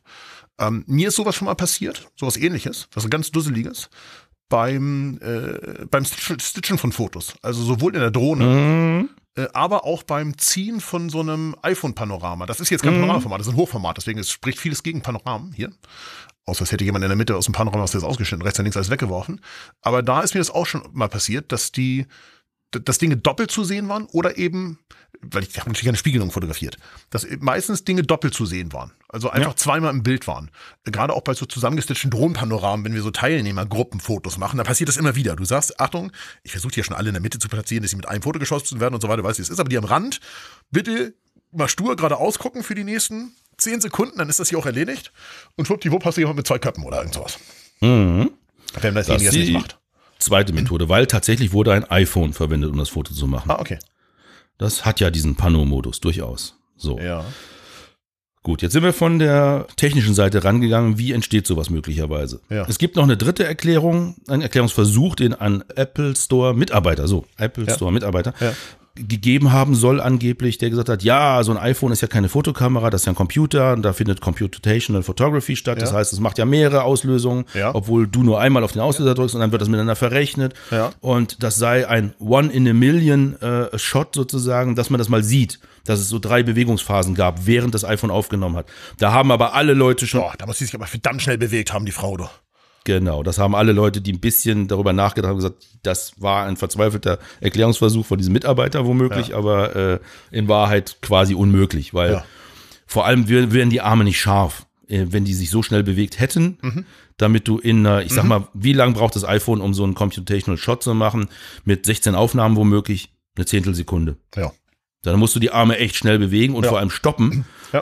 dass sie scharf abgebildet werden. Also das ist nahezu äh, klar, dass das technisch nicht dahinter steckt. So, und jetzt komme ich mit dem Problem, das mit dem Panoramamodus würde ich technisch sehen, könnte so sein. Aber jetzt habe ich mir die Geschichte durchgelesen, die in dem Artikel erzählt wird. Also die Okay. Dame, die da abgebildet ist, hat sich ja gemeldet bei einer Nachrichtenagentur äh, wohl oder bei Peter Pixel, weiß nicht genau, wo sie sich zuerst gemeldet Ja. hat. Man hat sowas geschrieben, ich fasse jetzt mal ganz kurz, sie ist total überrascht, dass dieses Foto so aussieht und auch ein bisschen erschrocken und dann hat sie nach einer Erklärung gesucht und pipapo. So, das, das ist mein Aufhänger jetzt an der Story, wo ich sag, ich glaube das nicht. Also kommt mir komisch vor zumindest. Weil entweder es war ein Fotograf beteiligt mit einem Stativ und hat drei Ja. Auslösungen gemacht, Ja. das kriegt man mit. Das ist, ist nicht, äh, also es ist nicht möglich, dass man das als jemand, der auf dem Foto nicht mitgekriegt hat, dass das so war. Unwahrscheinlich. Und dann muss es zusammengebaut worden sein. So. Wenn die Story stimmt, die jetzt jemand gesagt hat, ja, das war der Panoramamodus, Ja. weiß ich ja nicht, ob diejenigen das schon mal ausprobiert haben. Also du und ich, wir haben schon mal ein Panorama mit dem iPhone definitiv gemacht. Ja. Wenn du den Panoramamodus einschaltest, was passiert als erstes? Du kannst es auch gerade mal machen, wenn du ein iPhone zur Hand hast. Ja, was ist das? Es wird dieser breite, dieser Pfeil, angezeigt, in welche Richtung äh, jetzt gleich hier es Genau. losgeht. Es gibt eine Bildschirmeinblendung Ja. und du, du, du siehst, da steht für Panorama das Ja. iPhone stetig weiter bewegen. Du kriegst so Ja, einen ja. Horizontmarker eingeblendet, du musst das Telefon bewegen, du kriegst eine Pfeilrichtung. Also das musst du als Fotograf, der das iPhone bedient. Aus Versehen machst du das nicht. Kannst du das nicht aus Versehen gemacht Nee, haben? ist klar. Du weißt, dass du gerade ein Panorama gemacht hast. Ja, und entgegen deiner Meinung von eben, man kann Panoramen machen, die nur einen ganz kurzen Schwenk beinhalten. Ja, das, das- geht. das- Das, geht technisch. klar. Das- Dann klar, sehen die geht. aus wie eine Hochformataufnahme, sind aber eine Panoramaaufnahme, also mit der Panoramafunktion Okay. Mhm. gemacht. Und das iPhone kennzeichnet die dann nur nicht als Panoramaaufnahme, weil sie nicht das Verhältnis 2 zu 1 überschreiten, das Seitenverhältnis. Das scheint nämlich der Auslöser eigentlich zu sein für die Panoramakennzeichnung. So, du kannst die Panoramafunktion nutzen, ohne dass in dem Foto in den EXIF-Daten drin steht, Achtung, die Panoramafunktion war benutzt. Mhm, Den Teil glaube ich noch. Ja, Aber die Beteiligten, die dieses Foto erzeugt haben, es müssen ja zwei gewesen sein. ja, klar. Einer von denen lügt. Ja, ja, klar. klar. Weil es kann nicht sein, dass mir jemand sagt, ich habe aus Versehen ein Panorama gemacht und das nicht bemerkt. Auf keinen Fall. So, und da bricht die Story für mich. Und ähm, ich möchte niemandem was unterstellen, aber ich habe den Verdacht, es drängt sich mir der Eindruck auf, durch dieses Nachdenken und Ausprobieren mit dem iPhone, dass es auch sein könnte, dass jemand gerne aus irgendeinem Grund in die Nachrichten wollte mit einer Story. So sieht's aus. Genau so wirkt das. So. Was auch immer da für ein Grund hintersteckt, einfach nur Reichweite steigern, Fame bekommen, das meist diskutierte Foto der Welt haben, kann ja alles sein. Für mich passt die bis jetzt berichtete Story nicht zu dem äh, Foto, das dazu präsentiert wird. Korrekt. Da setze ich an. Technisch alles möglich, aber äh, im im Zusammenhang mit der Story gibt es für mich keinen Sinn. Das stimmt. Das ist irgendwie unplausibel, muss man sagen. Ja. Also sagen wir mal so, wenn ich einen großen Nachrichtenbohai veranstalten, verursachen wollen würde, würde ich es so machen. Ja, verstehe. Ich würde das Foto, ich würde es machen, wie du es beschrieben hast. iPhone auf Stativ, drei Aufnahmen, Los geht die wilde Fahrt. drei verschiedene Posen. Es gibt ja Models, das ist ja geil, wir haben sie alle schon mal kennengelernt. ne? Models, die so ihr Standard-Posenprogramm abspielen. Die haben dann 20, 30 Posen auf der Pfanne. ja. Die spielen die in 60 Sekunden ab, bleiben immer kurz stehen. Du kannst auf den Auslöser drücken, dann bewegen sie sich wieder, bleiben stehen. Du kannst wieder auf den Auslöser drücken. Wenn du im, im richtigen Modus mit denen bist, also bist mit denen sozusagen synchronisiert, dann machst du klack, klack, klack, klack, klack, klack, klack und hast deine 20, 30 Aufnahmen von einem Model in 20, 30 Posen in der, in der Kamera. Das geht wahnsinnig schnell, wenn die das gut können. So, wenn du sowas machst, machst du zwei, drei Posen, legst die in Photoshop, so, dann würde ich das genauso machen. Und das Foto an eine Nachrichtenagentur schicken und eine aufgeregte Story dazu schreiben. Ja. Und ganz offensichtlich, da wir auch darüber sprechen, ist es auch tippitoppi gelungen. Absolut. Insofern ziehe ich meinen Hut. Also der Stunt hat funktioniert. Wozu er auch immer gut war, das ist mir nicht klar. Genau. Also, also, also wer, wer den Fame wollte, klar. Ja. Und das Ganze ist jetzt für mich, um so einen, vielleicht nochmal einen ganz großen Bogen zu spinnen, ist wieder auch eins der Beispiele dafür, dass wir ein großes Thema mit der Authentizität von Berichterstattung haben. Sowohl was Fotos angeht, aber auch die Geschichten zu den Fotos. Ne? Wenn das eine nicht zum anderen passt, ist auch blöd. Ja, dafür arbeiten ja in vielen, ich sag mal, seriösen Verlagen ganze Abteilungen, die versuchen aufgrund von Plausibilitäten und Ähnlichem erstmal rauszufinden, ob da jemand Ja, aber verarschen möchte. Da muss ich jetzt mich auch fragen, was ist denn mit den ganzen Kollegen los? Ja, selbst dieser YouTuber, Faruk Tralala, ich weiß seinen Nachnamen nicht, der macht Ah, ich weiß, auch, ich, ich kenne ihn, ja. ja. IPhone, iPhone, Ja, ja, iPhone Do oder iPhone oder so ähnlich heißt Genau, sein YouTube-Kanal. Ja, der hat sich ja auch dazu ausgedacht. Der ist derjenige, der das mit dem äh, Panorama aufgebracht hat. Das ist wahrscheinlich der Panorama-Modus benutzt worden. Mhm. Ja, das kann gut sein, dass der Panorama-Modus benutzt worden ist, aber dann kann es nicht unbemerkt passiert sein. Nee, also, schon klar. sorry. Also, also einer von beiden, der Fotograf, der muss auf alle Fälle wissen, was da los gewesen ist. Mhm. Und die, die da im Spiegel steht, die sollte es auch gemerkt haben. also, ach, was soll's. Die Welt ist bekloppt geworden. Ja, und es wird immer schlimmer, jeden Tag.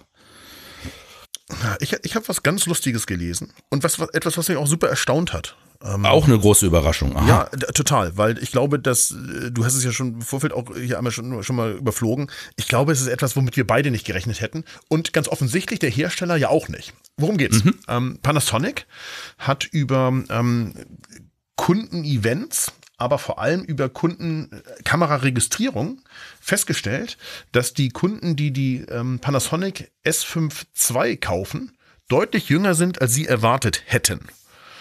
Ähm, Gibt es ein Interview mit, einem, mit dem Vizepräsidenten von der äh, Imaging äh, Business Unit, also von der, von der Imaging-Sparte von Panasonic. Ja. Ähm, ich lese den Namen nicht vor, weil das unmöglich ist. ähm, aber der Mann, der hätte gesagt, dass circa die Hälfte aller Lumix S2, S5 II und S5 II X-Käufer zwischen 20 und 30 Jahren alt sind. Und das widerspricht total meiner Wahrnehmung vom deutschen Markt. Also ich kenne jetzt nicht wahnsinnig viele, die eine Panasonic S5 haben. Ich kenne ein paar schon, aber nicht so wahnsinnig viele. Aber ganz generell widerspricht das so ein bisschen dem, was ich am deutschen Markt beobachte. Denn die meisten, die zwischen 20 und 30 Jahren sind, da habe ich eher den Eindruck, die haben eine analoge Kamera gekauft und dann haben die noch ihr Smartphone, aber da ist gar nicht so viel mit, mit richtigen Kameras. Aber die haben halt einfach festgestellt, ähm, und das ist natürlich eine Untersuchung, die die über gesamte, über die gesamte Sparte gemacht haben, dass halt weltweit die Hälfte etwa 20 bis 30 Jahre alt ist. Also und hat daraus auch Schlüsse gezogen, der Mann. Das finde ich irgendwie ganz gut, weil er hat gesagt, äh, Der, ganz der Mann heißt übrigens Toshiyuki Tsumura. Ah, schön. Toshiyuki. Toshiyuki Tsumura. Sehr gut. So. Der hat, die haben auch Schlüsse gezogen und er hat ganz klar in dem Interview gesagt, dass äh, aus Panasonics Sicht die Hauptkäuferschicht der Zukunft die Generation Z ist. Und bei anderen Herstellern habe ich so das Gefühl, bis da die Generation Z die Hauptkäuferschicht von Kameraequipment ist, dauert es noch 40 Jahre. ähm, ähm, und, äh, und, und er sagt im Interview auch, dass die integrierten LUTs gut ankommen, also dass man LUTs einspielen kann in die Kamera, um seinen eigenen Look zu generieren und so ein bisschen sein eigenes Foto am Ende auch zu machen. Ähm, Geht es noch so ein paar weitere Sachen. Sie haben Touch, in, Touch and Try äh, und Touch and Feel ähm, Veranstaltungen in Japan gemacht. Ähm, und zwar mit der ähm, S5 II und mit der GH 9.2, die wir schon mal erwähnt haben. Mit den beiden neuen Kameras aus dem, aus den beiden Segmenten Kleinbild und Micro Four Thirds. Und die waren sehr gut angekommen. Und die, jetzt kommt was, was und für uns vielleicht eine ganz gute Nachricht ist, glaube ich, also für unsere Olympus-User. Die verkaufen dadurch natürlich auch mehr Objektive, ist klar. Ne? Verkaufst du mehr Kameras und verkaufst du Kameras an junge Menschen, die vielleicht auch das erste oder das zweite Mal erst eine Kamera kaufen. Dann verkaufst du im Zweifel auch Objektive dazu, ist ja klar. Ähm, er sagt ihm natürlich auch ganz klar, dass viele äh, Doppelzoom-Kits gekauft werden. Von den Kits könnte man sagen, ah, ist geil, ne? Das ist ein richtig schönes Wortspiel. Und, äh, und er sagt auch nochmal ganz klar, dass das Video-Feature von den Panasonic-Kameras sicher ein Argument ist, dass junge Menschen Ja. das kaufen für Content Creation und so weiter, weil Video halt einfach erwartet wird in vernünftiger Form in Fotokameras. Aber sie verkaufen besonders gut, das ist das, was ich eigentlich sagen wollte, einmal für Kleinbild das 70-300, das Lumix S 70-300 ähm, und für Micro Four Thirds das 100-400. Und das 100-400 hat ja so ein bisschen Wettbewerb im Micro-Segment, also einmal Ja. durch einen 100-400, was es von OM System Querstrich Olympus gibt und das 150-400, was natürlich eine ganz andere Preisliga ist, klar. Aber auch da scheinen gerade im Micro-Bereich, auch bei Panasonic, viele, die lange Telezooms benutzen, das Objektiv zu kaufen. Und da ist vielleicht die Ausrichtung von unserer Marke eine ganz vernünftige. Kommt mir da so vor, wenn ich das so lese, dass Panasonic auch sagt, wir haben da so einen richtigen Verkaufsschlager im Regal und das ist hier so ein 100-400 für Micro da muss ich sagen, aha, da scheinen auch die Wildlife-Fotografen unterwegs zu sein bei Panasonic im MFT-Bereich. Vielleicht ist die Ausrichtung von Olympus und sich darauf zu konzentrieren und zu sagen, ja, wir wollen jetzt hier äh, auch wirklich die, die, die draußen fotografieren und im Zweifel eben auch draußen Tiere fotografieren, mit unserem Sortiment noch mehr ansprechen. Ist vielleicht eine gute Maßnahme. Ich bin da ein bisschen anders davor. Aha. Ich kann das verstehen, was OMDS da macht. Für mich persönlich mh, nicht so doll. Nee, das ist mir schon klar. Äh, ich, ich, du weißt, ich bin jetzt auch nicht der Tierfotograf. Wir beide sind keine Tierfotografen. Ja, Also nicht so richtige, nicht so richtig gute. ab und zu mal gerne, aber es ist nicht die Hauptstoßrichtung bei Genau. uns. Genau. So, ich bin ja im Moment eher mit Sportfotografie und Landschaftsfotografie Ja, ja. Äh, beschäftigt. Ja. So. Und da finde ich, dass eben OMDS einen Teil davon zumindest im Moment vernachlässigt. Und das vernachlässigen sie nicht nur in der Kommunikation, auf wen sie sich gerade konzentrieren, sondern ich fürchte halt, mh, dass sie es auch in der Entwicklungsarbeit dann vernachlässigen, die anderen Gebiete, Mhm. weil sie sich so sehr auf das eine Thema Outdoor, was auch immer das genau sein soll, ehrlich gesagt, weil Sportfotografie mache ich auch Outdoor, aber okay, ist ein anderes ja, Thema. ja, ja. So, äh, weil sie sich darauf konzentrieren. Ja, bei Panasonic sehe ich, dass sie sich zum Beispiel mit der, G, wie heißt die, GH9? GH92, Mark II? genau. Ja. Genau, dass sie sich da genau in die richtige Richtung, die mich interessiert, also Sportfotografen entwickelt. Du siehst auch auf der Panasonic-Webseite Sportfotos, die damit gemacht wurden. Die sagen, wir haben hier einen Vorteil gegenüber dem Wettbewerb, weil wir folgende Funktionen mit dieser Kamera anbieten. Die macht ja wahnsinnig schnelle Serienbilder Ja. und hat jetzt auch den äh, Pre-Capture-Puffer und so Ja, weiter. ja. Also in einigen Teilen haben sie aufgeholt zu dem, was wir schon länger von den Olympus-Kameras kennen. Und im Videobereich haben sie Olympus schon immer übertrumpft und tun es jetzt auch wieder. Also da, da, dadurch, dass sie auch den neuen Phasenautofokus jetzt mit eingebaut haben, sind sie mindestens genauso gut, wenn nicht vielleicht sogar einen Tick besser geworden im Autofokusbereich. So, also da ist äh, ein Wettbewerber namens Panasonic, der macht für mich persönlich gerade einiges besser als OMDS. Sowohl in der Herstellung ihrer Produkte als auch in der äh, Präsentation und der Kundenansprache. Mhm. Und ich glaube, ich habe gelesen, es kommt jetzt für die GH92 auch ein Firmware-Update für Pro Restaurant in Kombination mit dem Atomos Ninja V Plus, wenn ich mich nicht total täusche. Ja. Also auch, auch da geht die Video mit äh, 12-Bit. Ja, ich glaube 12, 12-Bit. Ähm, auch da geht das, geht das Video-Feature weiter, also wird auch weiter dran gearbeitet, also obwohl die Kamera am Markt ist. Seit ein paar, paar Monaten. Also auch da geht's äh, videotechnisch sicher in die richtige Richtung. Aber trotzdem, mh, ganz offensichtlich kaufen halt Menschen im Microsoft-Bereich tatsächlich jetzt ganz gerne lange Teles. Das ist eigentlich das, was ich damit sagen wollte. Ja. Ähm, Das ist uns ja schon länger klar, dass der kleinere Sensor und damit der äh, etwas engere Bildwinkel Prädestiniert dafür ist. Genau. So. Klar. Und äh, ja, und ich kann natürlich verstehen aus deiner Sicht, und aus meiner Sicht gilt ja dasselbe. Ich meine, du weißt, ich mache jetzt wirklich nicht viel Wildlife, äh, dafür aber sehr viel Reisefotografie und das ist auch, findet auch viel Outdoor statt. So. ähm, man ganz so sagen, so wichtig. Äh, aber ähm, nichtsdestotrotz kann ich mir schon vorstellen, dass die grundsätzliche Richtung eine ganz gute ist, die da verfolgt wird. Weil die Zahlen, wenn Panasonic sagt, wir verkaufen hier 100, 400 wie geschnitten Brot, dann ist das für die ganze, für das ganze Segment Micro Four Thirds natürlich auch irgendwie gut. Naja, ich meine, da müssen, mussten wir ja eigentlich auch nicht so weit weg gucken. Ich meine, das Ding, was wie geschnitten Brot wegging und lange Zeit nicht lieferbar Ja, war, ja. und da kann Panasonic auch nicht mit, was Ja, klar. Qualität des Objektivs angeht, ist das 150-400 Ja. von OMDS. Also das ist ja wirklich was, wo sich sämtliche Wildlife-Fotografen scheinbar im Moment die Finger danach lecken. Ja, und ja, äh, tatsächlich auch, und da kenne ich auch ein paar mittlerweile, äh, Menschen sagen, ich kaufe das Objektiv und kaufe da einfach jetzt eine Uhr 1 dazu. Die Kamera dazu, Kein, ja. Ich habe noch gar keinen Micro Four Thirds, aber Ja. ich will halt mobil Wildlife weiter betreiben, ja, und ich nehme auch manchmal, wenn ich in der Dämmerung, keine Ahnung, im heimischen Wald äh, den Siebenschläfer fotografiere, weiter hier das große Nikon-Zeug mit, wenn ich einigermaßen äh, da entweder übernachten kann oder mit dem Auto nah ranfahren und ich das jetzt ganz bewusst mache, aber für meine alltägliche Wildlife-Fotografie möchte ich halt einfach ein bisschen mobiler sein, aus der Hand fotografieren können und nicht das große Stativ aufbauen und ein Tarnzelt und alles mögliche. Und dafür ist es natürlich prädestiniert. Ne? Ja. Nochmal auf das Thema Video äh, Ja. zurückzukommen, kann ich ja auch aus der Praxis ein bisschen berichten, was mir aufgefallen ist, wo du sagst, jüngere Leute haben offensichtlich eine höhere Affinität zu Video. Ja. Das scheint mir auch so.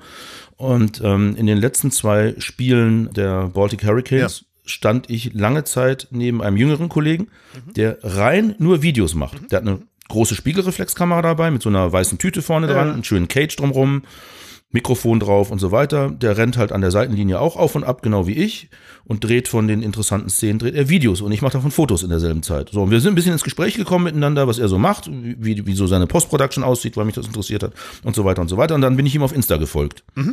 So, und was stelle ich fest? Wir machen im Prinzip dasselbe. Wir sind beim selben Spiel, stehen oft an denselben Stellen. Er macht Videos, ich mache Fotos. Rate mal, wer deutlich mehr Follower hat auf Instagram. Naja, Hm, genau. klar. So, und der macht nur Videos, Videos, Videos, Videos. Und ich, ich gucke mir die an und muss auch sagen, boah, geil, ich habe da auch gestanden in dem Moment. Aber so wie er das zusammenschneidet, auch so äh, mit der Musik drunter und in der Geschwindigkeit, wie die Ja, Schnitte sind ja. und, und diese Emotionsvermittlung, funktioniert da äh, wirklich sehr, sehr Du gut. kannst halt einfach bessere Geschichten erzählen mit mehr als einem einzelnen Bild. Das ist nun mal so. Und im Video Ja. hast du im Zweifel mal mindestens, sag ich mal, so 25 Bilder in der Sekunde. Und so ein Video bei Instagram dauert halt auch schnell mal 30 Sekunden. Und schwuppdiwupp hast du sehr viele Bilder, die mit guter, gutem Schnitt, ein bisschen Zeitlupe, ein bisschen reingezoomt, hier ein bisschen Action und so weiter und dazu ein bisschen Musik unterlegen, natürlich viel, viel besser laufen als alles das, was ein Einzelbild machen kann. Das ist einfach So, und da hast du gerade das Zauberwort gesagt. Auch fürs Video ist es gut, wenn du eine sehr variable Linse hast, Ja, weil du willst nicht beim Videodrehen die Linse wechseln. Nee. Das ist ein absolutes No-Go. Ja. Also hier, äh, ne, wenn ich das sehe, 70 300, 100 400 von der Ja. Zoom Range. Ja.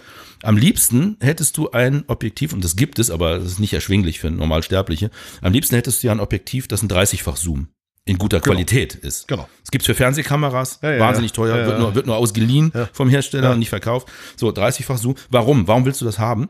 Weil gerade bei so einem Sportgeschehen, bei so einem Mannschaftssport, und da nehmen wir jetzt mal Fußball, Hockey, American Football, alle solche Dinge, dann ist es mega cool, wenn du da, wo du stehst, einmal das Gesamtgeschehen aufnehmen kannst und dann durch einen Dreh am Objektiv, zipp, gehst du auf das Gesicht oder die Hände oder zwei Leute, die gerade miteinander zu, also gehst ins Detail Nur auf rein. den Fuß, wenn der losläuft und der hinten der Zur Rasen das. wegspritzt oder was Genau. auch immer. Genau. Genau, rein in die Details. Damit äh, bist du dann, also du gibst den Leuten den so einen Overview-Shot, damit die wissen, wo, was ist hier überhaupt Phase, also die ganze Umgebung, ne, das, den sogenannten Kontext, und dann auf Detail, und damit transportierst du dann die Emotionen durch diese Details. Ja. Und dann willst du wieder ein Stück rauszoomen, weil jetzt bewegt sich plötzlich die ganze Mannschaft in eine Richtung oder der Knäuel oder was auch immer. Also du brauchst natürlich ein gutes Zoom-Objektiv und das muss eine gute Abbildungsleistung Ja, über den gesamten Bereich haben und möglichst eigentlich nicht die Blende äh, verändern, während du zoomst. Das ist Richtig. eigentlich nicht so toll, aber in gewissen Grenzen merkt das niemand so. Nee, das merken nur wir. Das ist immer dasselbe. Ja, komisch, ne? Ja, das ist auch ganz erstaunlich. Also jetzt müssen wir, wir machen mal einen kleinen Ausflug. Also du weißt, ich habe heute nicht ganz so viel Zeit. Wir haben nur noch eine Meldung, wir machen einen kleinen Ausflug. Das ist immer dasselbe. Ich werde gefragt, Frank, hast du für die äh, Insta, äh, Quatsch, für Insta, wie heißt die denn hier? Für die äh, Osmo Pocket hast du dafür einen Filter. Frank, hast du für die Mhm. Drohne Filter und so weiter. Ich hatte für alle diese Geräte immer Filter. Ich weiß. Ich habe die nie benutzt. Und ich sag's, wie es ist. Außer uns sieht es auch kaum jemand.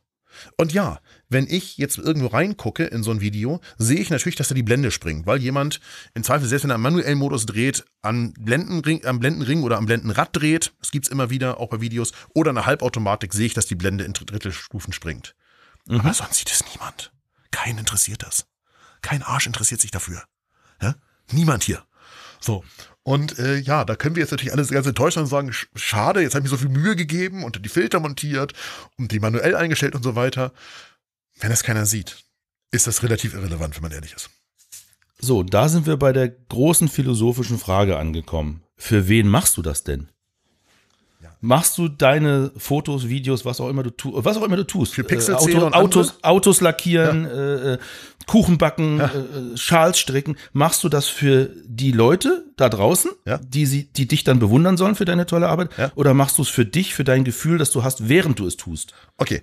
Äh, Ne? Angelt der Angler, um seine Familie mit Fisch zu versorgen, oder angelt er, um sich zu entspannen dabei? na warte, ich glaube, die Frage ist nicht ganz korrekt gestellt, weil in dem Fall, wie du sie fragst, würde ich sagen, ich mache das für beides. Ich mache das für mich und für die da, für die da draußen. Ja, und für dein Wohlbefinden ist es doch wichtig, dass du das gemacht hast in der bestmöglichen Form, wie es dir möglich ist, damit du eine Zufriedenheit für dich erlangst. Ja, und da würde ich aber sagen, ich bin auch zufrieden, wenn ich da nicht diesen, diesen, ich sag mal, letzten 10% Aufwand betrieben habe, wenn es hinten raus überhaupt nur ein Promille interessiert. Ja, weil du tatsächlich äh, diese zwei, zwei Schneiden oder die, die beiden Seiten der Medaille brauchst auch. Du, Genau, du machst genau, genau. das, was du machst für dich, weil du es gerne machst, aber du musst auch eine gewisse Anzahl von Leuten damit erreichen. klar. du willst ja einen Werbeeffekt, sagen wir mal klar. ganz Ja, klar. knallhart, Klar. erzielen. So, das muss also auch den Leuten gefallen. Ja. Und dafür reicht die 80% Qualität Ja. offensichtlich. Ja.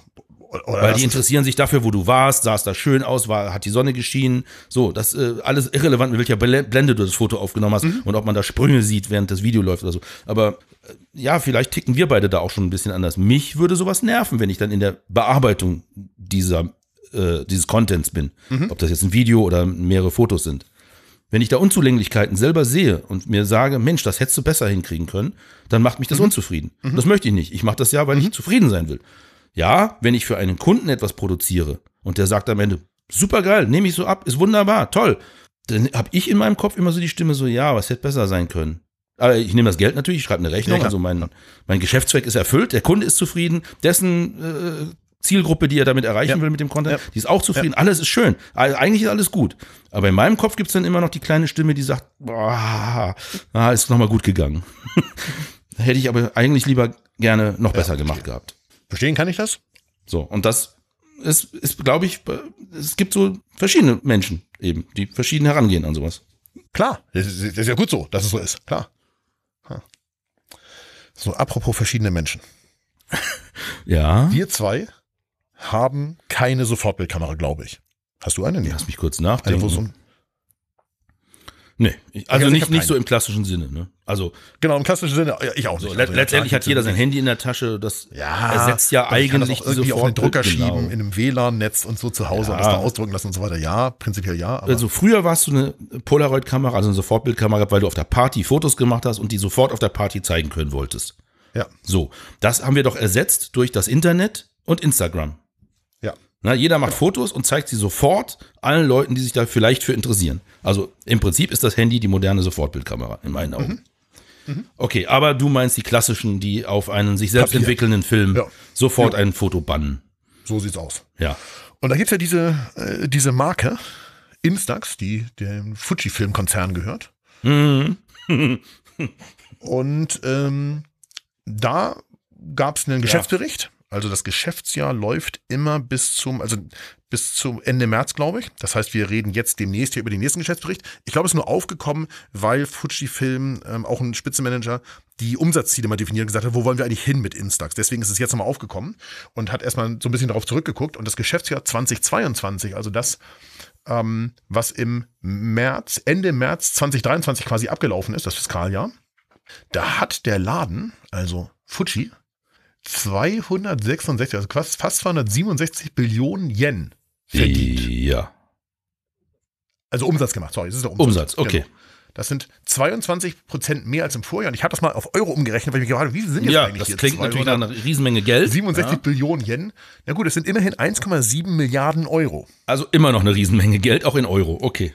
Es ist noch eine ganze, ganze. Ecke. Und damit macht der Instax äh, Umsatz an dem Fujifilm, an der Fujifilm Imaging Sparte 50, mehr als 50 Prozent aus. Und das haben wir beide ja immer geahnt, dass die, dieses andere, was sie da noch so machen, sag mal, wie sie alle heißen, also egal ob Mittelformat oder APS-C, dass das auch eine Relevanz hat. Aber die Wahrheit ist, die Cash-Cow ist natürlich das In, die, die Instax-Sparte. Weißt du, ob in den Bereich Imaging Unit bei Fujifilm, ob da auch die professionellen Fernsehkameras und die Fuji Non-Optiken reinfällt? Ich glaube, die ja. Okay. Ich glaube, was da nicht drin ist, ist dieser, äh, der ganze Medical-Kram, der relativ groß ist bei Fuji auch. Ja, war mir gar nicht ja, klar, ja. dass die auch ziemlich groß in der Medizin sind.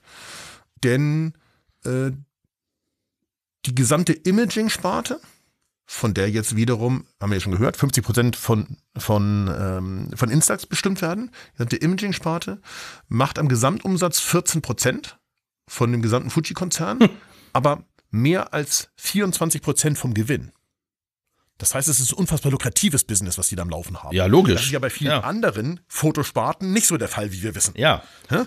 Also, weil viele es der ist Konzerne, äh, äh, Verbrauchs äh, ähm, Genau. generiert, weil du ja So Zeug belichtest und ja, ich sag mal wegschmeißt. nachkaufen musst. Genau. Du musst halt wieder einen Sheet, so einen Stapel Sheets kaufen, Ja. um die da einzulegen, um wieder was ausbelichten oder. Das war Ja, schon immer das zu beste. Geschäftsmodell. Du verschenkst die Öllampe und verkaufst das Öl. So sieht's aus. Ja. Oder den Tintenstrahldrucker. Oder die Tinte zum Tintenstrahldrucker. Den Tintenstrahldrucker gibt's billig, aber die Tinte musst du kaufen. Genau, immer wieder dasselbe. Genau. Ja, deswegen ist Instax, ja, klar. Genau. Ja, mich erstaunt ein bisschen die Höhe, dass es wirklich so krass ist, aber wie, wie du schon sagst, geahnt haben wir das ja schon länger, dass es nicht wenig sein wird an Umsatz bei, in der Sparte, ja. Ja, und ich glaube auch, und jetzt gucken wir mal, wir gucken mal unseren Hersteller an. Ne? Da ist ja so, wir beide wissen, wir haben da wenig Jahre erlebt, wo die Imaging-Sparte von Olympus Gewinne abgeworfen hat. Da gab es in den letzten 30 Jahren Ja. fünf Jahre Ah, oder ja. drei oder sowas. Ob das jetzt immer am Verkauf und an den Produkten gelegen hat, ich hatte da im ja, Hinterkopf, warte mal, da gab es auch Buchhaltungsprobleme. Ja, da gab's, oder und da gab es auch große Ausgaben Kniffe. und so. Das ist, ist ja, das ist schon klar.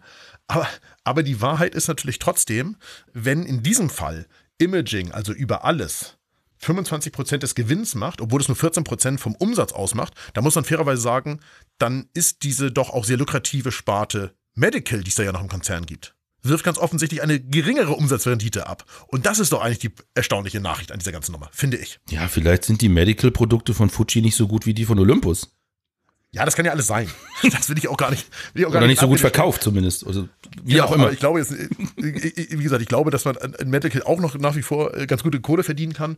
Aber Da bin ich auch sicher. In dem Fall mit Stapeln von Papier kannst du mehr Geld verdienen. Als mit Mikroskopen und Endoskopen. Herzlichen Glückwunsch, Fuji, dass ihr auf diese Idee gekommen seid. Ihr seid großartig, wirklich geil gemacht. Ja, deswegen machen es ja jetzt andere nach. Ja, genau. Ne? Was hattest du letztens? Leica sofort, sage ich nur. Richtig, richtig. Guck mal an. Von Fuji lernen heißt siegen lernen. So sieht's aus. Wunderbar. Ja, äh, wo du hier schon Geschäftsberichte hast, habe ich auch noch einen. Äh, der steht erzähl. jetzt hier nicht in unserer Sendungsvorbereitung Egal. drin, aber den hatte ich auch noch mitgebracht und gesagt, ach komm, das ist ein dröges Thema, lass ich, aber jetzt kommst du mir hier mit Geschäftsberichten. Ich fasse es einfach mal ganz kurz zusammen. Nikon geht's geschäftlich gut. Schön. Ja. Auch ähnliche äh, Tendenzen in der Imaging-Sparte. Es geht nach oben. Mhm, schön. Ja, fasse ich jetzt mal zusammen, weil ich jetzt die Details nicht, Ja, ja, die nicht Zahlen, die Zahlen nicht vorbereitet habe. Ja, aber habe ich auch gelesen. Ist ein bisschen her. Genau. Ich habe das Ding quer gelesen und gesagt, ja, Respekt. Dafür, dass äh, Nikon auch schon öfter mal totgesagt war, äh, finde ich das erstaunlich und freut mich für die. Auf jeden Fall. Da gibt's doch, Also freut, freut mich für uns alle, weil wenn es Nikon Genau. weiterhin gut geht, ist ein Player am Markt, der auch einiges bewegt. Und da gab es doch ganz oft schon die Gerüchte, dass sie, dass sie schließen müssen Mhm. und von irgendjemandem aufgekauft werden und alles mögliche, also dass sie komplett am Ende sind.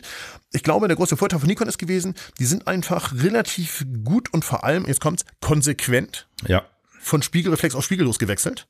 Die haben dann nur gesagt, ach komm, wir ka- verkaufen noch die kleinen Einstiegsmodelle hier als Palettenware irgendwo bei den großen Elektromärkten an der Rolltreppe. So, sondern die haben halt relativ konsequent, wahrscheinlich auch aufgrund ihrer etwas geringeren Größe gesagt, also, wenn wir spiegellos machen, dann richtig. Und ich kenne ja ein paar, die Nikon Z6 und Z7 in der ersten Generation hatten. Die waren noch nicht immer happy mit allem. Das muss man auch ganz offen sagen. Die haben gesagt, ah, Gesichtserkennung, weißt du, das Ja. ist hier bei Sony Das ist einfach viel besser und dies und jenes und Bei welches. allen menschengemachten Produkten, welches ist denn da perfekt? Das gibt's gar Und nicht. vor allem bei so einem ersten Wurf. Ja, ist immer so. Und ich glaube, das ist da gut gelungen. Die haben einfach gesagt, pass auf, wir schmeißen die Dinger jetzt raus auf den Markt und fangen jetzt mal an, damit es hier mal vorwärts geht, weil wir beide haben lange genug beklagt, wie diese beiden mit den anderen Ja, ja. Kollegen Auf den Bäumen und die so. Mhm. Kanon heißen, auf den Baum und so, genau. Äh, hatte ich gerade heute so eine Erinnerung. Äh, bei, du auch, bei Facebook. Liebe Grüße, Marco. Wo uns jemand geschrieben, genau, wo uns jemand geschrieben hat, nee, der, der, der, ich glaube von, der, ich glaube von Stefan war das, der hat, ich, der hatte uns beiden, äh, uns beide vor acht Jahren oder so markiert und hat gesagt, er hätte bei einem Canon-Treffen gesessen und hätte das Wort Klappmonitor benutzt und da wäre gesagt worden, das würde überhaupt nur für Knipskameras Ja, ja, gelten und das bräuchte kein Mensch und so weiter. Wir beide wissen, wie es so war. So, und ich glaube, Nikon hat da einfach einen sehr, konse sehr konsequenten Schritt gewagt und hat dann natürlich äh, das Ding verbessert und mit den Z Z6 und Z7 II, glaube ich, richtig gute Kameras auf den Markt gebracht und dann mit hier Z9 und jetzt Z8, glaube ich, wirklich gute, gute Qualit qualitativ gute, gutes Zeug, was sie zu einem guten Preis absetzen können. Sind auch wirklich teure Kameras. Ja, das ist es nämlich. Sie können höhere, ja. höhere Preise durchsetzen für ihre Produkte, weil sie gut sind, weil die Leute sie haben wollen. So, sie sind teuer, ja. Und die, die, der Preis pro Stück ist hochgegangen, definitiv. Sie Ja, setzen weniger Stück ab, machen aber mit jedem abgesetzten Stück mehr Gewinn. Marge. Genau. So, So, insofern Glückwunsch nach Japan. Ähm, und, wie, und wie du so schon sagst, es für den gesamten Markt ist es immer schön, wenn noch ein paar Player da sind, weil wenn das nachher nicht mehr so ist, dann wissen wir alle, was passiert. Ja. Die Innovationskraft geht Richtung Null. genau. Dann hast du Produkte, die wirklich äh, nix, Keiner mehr nix mehr taugen. eigentlich. Ich hätte jetzt beinahe gesagt, dann hast du einen Tesla Cybertruck da stehen, aber okay. Das ist ein ganz anderes Thema. Und, und ein kaputtes Twitter. Ja. Äh, ich gucke auf die Uhr. Grüße, Grüße gehen ja, raus. hey, Elon, alte Socke. Wenn du hier zuhörst, mein Ah, Freund. super gemacht, die 20 Milliarden vernichtet. Ah, wundervoll. Da hättest du auch den Pod- Podcast hier mal sponsern können. Richtig. So, jetzt wird das aber auch nichts mehr nach der Nummer. Okay. Ich, Ah, doch, ich glaube, da ist noch genug Kohle da. Überschreibe uns ein paar Tesla-Aktien. Komm, sei mal nicht so, mein Freund. So, Dieter, mein Freund. äh, wenn wir auf die Uhrzeit gucken, ist sie fortgeschritten und du musst los. ja. Und wir haben unser Dokument auch abgearbeitet. Ich freue mich. Vielen Dank für deine Zeit. Und äh, dann Ja, würde ich vielen sagen. Dank fürs Zuhören an alle da draußen. Vielen Dank an Ja, äh, genau. Vielen Dank an alle, die uns das ganze Jahr über die Treue gehalten haben, bis hierhin zuhören und weiterhin dabei sein wollen. Finde ich total klasse. Ich wünsche euch eine richtig schöne Adventszeit, ein tolles Weihnachtsfest, Ja. einen guten Rutsch ins neue Jahr, sagen wir schon mal vorsorglich, weil Wir haben festgestellt, Genau, wir haben uns darauf geeinigt. Wir wissen nicht, ob wir was aufnehmen. Aber vielleicht überraschen wir euch. Das kann schon sein. Ist nicht völlig ausgeschlossen. Aber so im Vorfeld der Sendung haben wir beide einfach keinen Termin gefunden. Und wir haben auch nicht jetzt eine Stunde danach gesucht, sondern einmal gesagt, glauben wir, dass das noch funktioniert. Beide uns angeguckt und gesagt, ah, wir wissen noch nicht so ganz genau. Also frohes Fest, Fest schon mal vorab. Aber vielleicht hören wir uns zwischendurch. ja, also ein ganz, ganz großes vielleicht. Genau. So. Lasst euch die Kekse schmecken, euer Weihnachtsbraten, was immer ihr macht, oder vegetarischen Frikadellen, ich weiß nicht, was heute so angesagt ist. Habt eine gute Zeit auf jeden Fall. Und dann hören wir uns im neuen Jahr wieder, auf jeden Fall. Auf jeden Fall wieder, genau. Da ist so garantiert. machen wir das. Frank, Liebe Grüße. dir auch alles Gute. Dieter. Frohes Liebe Fest. Grüße Bis an. Sandra. Mach's gut, mein Lieber. Jo. Ja, richtig. Aus und grüß du auch, Vanessa. Schön. Mach ich. Tschüss. tschüss. tschüss.